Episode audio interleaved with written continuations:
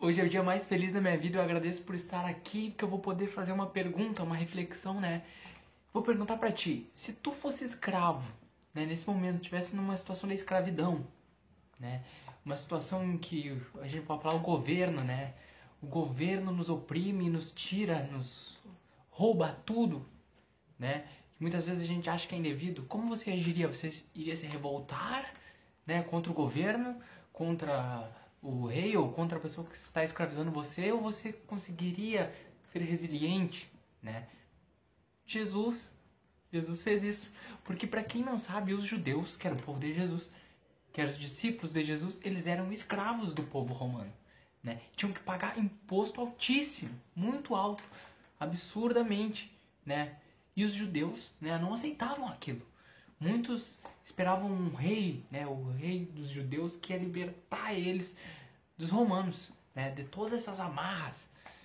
E aí Jesus vem e fala: Dai a César o que é de César, e a Deus o que é de Deus. Né? O que revoltou muitos dos próprios discípulos. Não é errado a gente querer melhorar, querer trabalhar, querer ganhar dinheiro. Como diz, foi Jesus que fez essa divisão. A gente está aqui, ó, no mundo encarnado. Então a gente deve né, não esquecer das coisas espirituais, mas também não menosprezar o mundo, porque foi Deus que fez o mundo. É, o mundo é, é um teste para nós, é algo que é algo muito complexo que nem eu teria nenhuma pretensão de explicar aqui o que é a vida, o que é o mundo. Mas a gente, se a gente está aqui dentro desse jogo, né, que é como se fosse um jogo, a vida é um jogo, né, de ganhos e acertos e dificuldades e fases. Muitas vezes a gente passa uma situação muito difícil, depois vem uma recompensa imensa, depois vem uma situação mais difícil que você pensa que não vai conseguir e você consegue. E assim a gente vai evoluindo, subindo, subindo de fase em fase. A gente deseja uma vida com paz, uma vida com tranquilidade, que a gente atinja aquele emprego, que a gente ganhe sei lá quantos mil reais, que a gente consiga uma namorada, um namorado, que a gente consiga tudo, que os nossos filhos sejam os melhores do mundo, a gente deseja tudo porque a gente é espírita, a gente é católico, a gente vai à missa sempre, né? Mas a gente esquece que há coisas que a gente tem que passar que são aqui do nosso planeta Terra, né? E a gente não deve se abalar, porque há coisas que são daqui, né?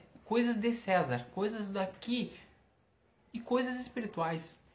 Então, dai a César o que é de César e a Deus o que é de Deus. Uma coisa não elimina a outra. Mas muitas vezes o que acontece? Muitas vezes você estuda 3, 4, 5 meses para um concurso, você roda no concurso e aí você. Deus!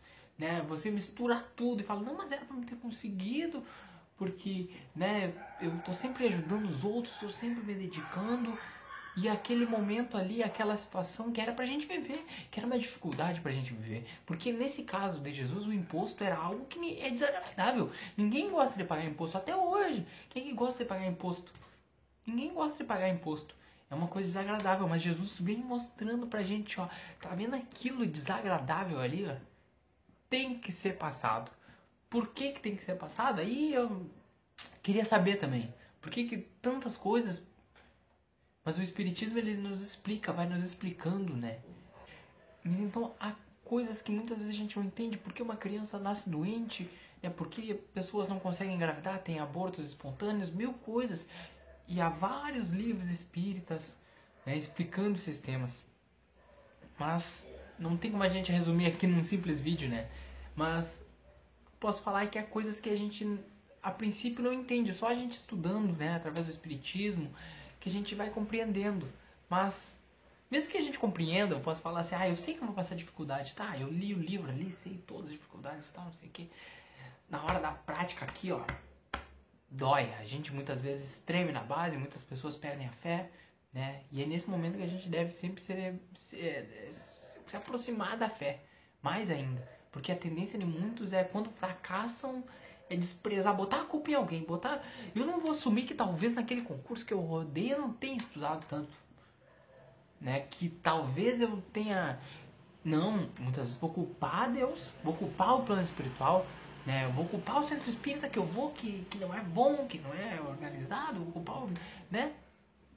São sofrimentos que a gente passa, mas que é por nossa responsabilidade. Então cabe a gente é sempre buscar seguir firme e forte É isso, pessoal. Um grande abraço e fiquem com Deus. O estudo talvez tenha ficado meio confuso, mas é que eu vou falando, vou me embaralhando aí, mas é com, mesmo que eu seja meio confuso, é com todo o carinho que eu faço esses estudos para vocês. Um grande abraço e fiquem com Deus.